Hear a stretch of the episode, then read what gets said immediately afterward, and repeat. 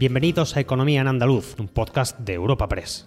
En este espacio repasamos cada semana las principales noticias económicas de nuestra comunidad. Estos son los temas que han marcado la información económica de Andalucía esta semana.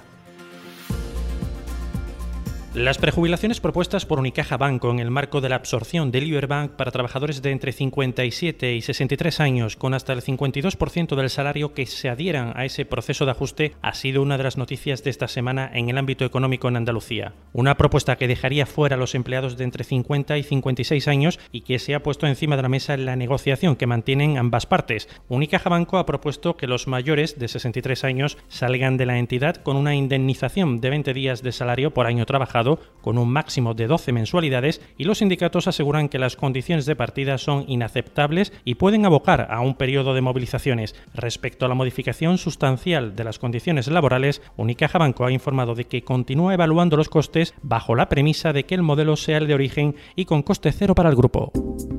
Espacio patrocinado por la Asociación de Trabajadores Autónomos ATA.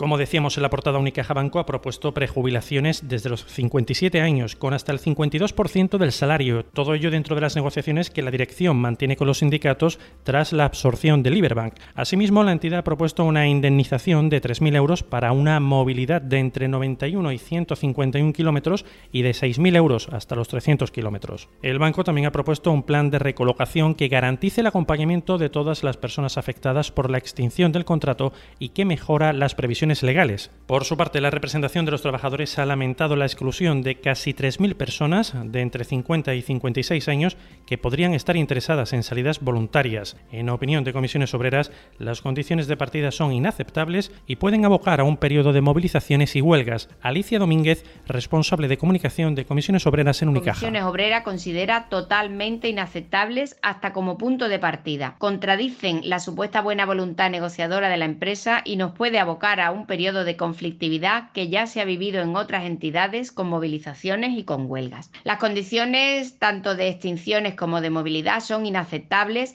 porque aunque la empresa dice que la adscripción será voluntaria, lo cierto es que si no se apunta el número de personas que ellos consideran necesario, podrán recurrir a la forzosidad de las medidas. Hablamos ahora de turismo. El vicepresidente y consejero de Turismo, Regeneración, Justicia y Administración Local de la Junta de Andalucía, Juan Marín, ha señalado la necesidad de acometer reformas fiscales y legislativas para garantizar la recuperación y futuro del sector. Lo ha hecho en un foro de turismo organizado por Europa Press en Madrid, donde ha destacado que es importante hacerle la vida más fácil a quien invierta y venga a crear empleo, y ello a través de modificaciones fiscales y legislativas. Marín ha resaltado que el turismo es mucho más sensible de lo que se pensaba, pero que requiere de y de políticas. Juan Marín, consejero de Turismo. La receta tiene que ir en la línea de la reforma. Y yo creo que en materia legislativa queda mucho por legislar todavía para poder ayudar precisamente a este sector y al conjunto de la sociedad andaluza y en este caso también de, nuestro país. Y además el turismo eh, especialmente ha demostrado que es muy, muy, mucho más sensible de lo que algunos pensaban. Requiere de unas estructuras, requiere también de unas políticas. Cambiamos de asunto, el puerto de Huelva contará con tres nuevas grúas por parte del grupo Gilport que aumentarán el rendimiento y la capacidad operativa de la terminal de contenedores del Muelle Sur. En este sentido, el delegado del Gobierno en Andalucía, Pedro Fernández, ha reconocido la proyección de este equipamiento nubense que está atrayendo inversiones. Ello le permite, dice, tener aspiraciones para seguir creciendo en número de mercancías, en movilidad y avance en su posición competitiva dentro de un nodo logístico estratégico de conexiones europeas. Pedro Fernández, delegado del Gobierno. Una empresa de la solvencia, la trayectoria de Jill Port, después de un tiempo de experiencia, decide seguir apostando y crecer en este puerto, sin duda es una magnífica noticia porque pone de manifiesto que fuera de Huelva las oportunidades de negocio que representa el puerto de Huelva precisamente son reales y lo corrobora su apuesta decidida por este puerto de Huelva. De su lado, la presidenta de la Autoridad Portuaria de Huelva, Pilar Miranda, ha agradecido a la firma de nacionalidad turca su interés por el puerto nubense, ya que mejorará la competitividad de este muelle, enfocado a la mercancía general convencional contenerizada y rodada. El puerto de Huelva es el quinto puerto de España y número 25 de Europa. A pesar de la pandemia, hemos ascendido un escalón a nivel nacional y cuatro a nivel europeo, gracias al esfuerzo de los profesionales y de toda la comunidad portuaria y gracias a la diversificación. La Junta de Andalucía ha aprobado en Consejo de Gobierno dos transferencias de crédito que van a permitir ampliar el presupuesto en 46,2 millones para ayudas a trabajadores afectados por expedientes de regulación temporal de empleo y fijos discontinuos y para el inicio de actividad de los autónomos. En concreto se destinan 24,5 millones de euros más a la ayuda de 210 euros para trabajadores en ERTE y fijos discontinuos beneficiarios de la prestación extraordinaria aprobada como consecuencia de la pandemia. Elías Bendodo, consejero de Presidencia y portavoz del Gobierno andaluz. 21.700.000 euros más en ayudas para las personas que quieran convertirse en autónomos.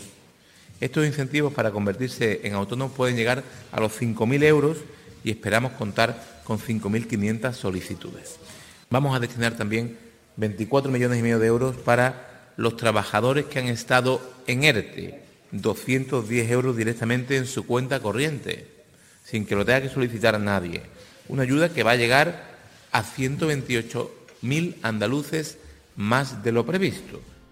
Más asuntos. El consejero de Hacienda y Financiación Europea, Juan Bravo, ha destacado la mejora en más de 3.600 millones la ejecución del presupuesto respecto a 2018, un 16,3% más. El consejero ha informado que hasta el mes de septiembre se han ejecutado 26.756 millones de euros, el 66,6% del total, a pesar del incremento del crédito inicial del presupuesto de 2021, que se situó en algo más de 40.000 millones de euros. Así lo ha expresado el consejero en la Comisión de Hacienda y Financiación Europea donde ha destacado el ahorro de 72,8 millones en gastos financieros como consecuencia, dice, de la buena gestión financiera que ha permitido aprovechar las oportunidades de mercado. Juan Bravo, consejero de Hacienda. Y si comparamos con el año 2018, entonces ejecutaron 23.113, actualmente tenemos 3.643 millones, un 13,6% más de obligaciones ejecutadas. Se observa, por tanto, que pese al incremento del crédito inicial, el nivel de ejecución se ha incrementado y que el resultado absoluto de obligaciones ejecutadas aumenta considerablemente mejorando los resultados de la anterior legislatura a fecha de mes de septiembre. El consejero de Transformación Económica, Industria, Conocimiento y Universidades, Rogelio Velasco, ha asegurado que su departamento va a convocar en noviembre el programa de 150 millones en ayudas hasta 2023 dirigido a grandes empresas de la industria manufacturera. Unas ayudas que tienen como fin estimular la inversión empresarial en este segmento y favorecer las iniciativas que impulsen la diversificación y modernización de sus estructuras productivas. La consejería prevé generar con esta iniciativa 17.800 empleos. Rogelio Velasco, consejero.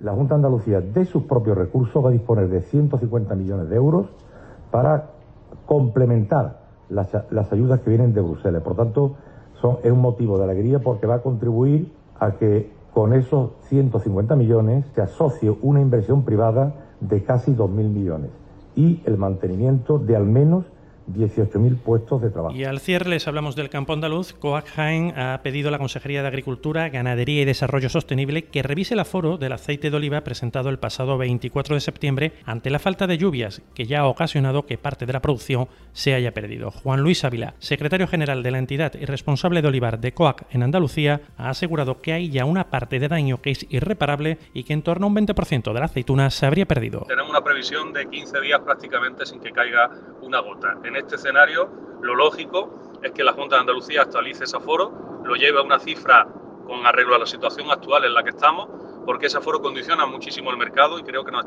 nos tenemos que basar en datos que sean fiables, no en datos que se cogieron este año muy temprano y que lógicamente ya después de la falta de precipitaciones y del horizonte que tenemos de precipitaciones no se corresponden con la realidad. Recuerda que puedes encontrar estas y otras muchas noticias económicas en la sección Andalucía en nuestra web europapress.es. Puedes suscribirte a este programa y al resto de podcast de Europa Press a través de Spotify, Apple Podcast, Evox o Google Podcast.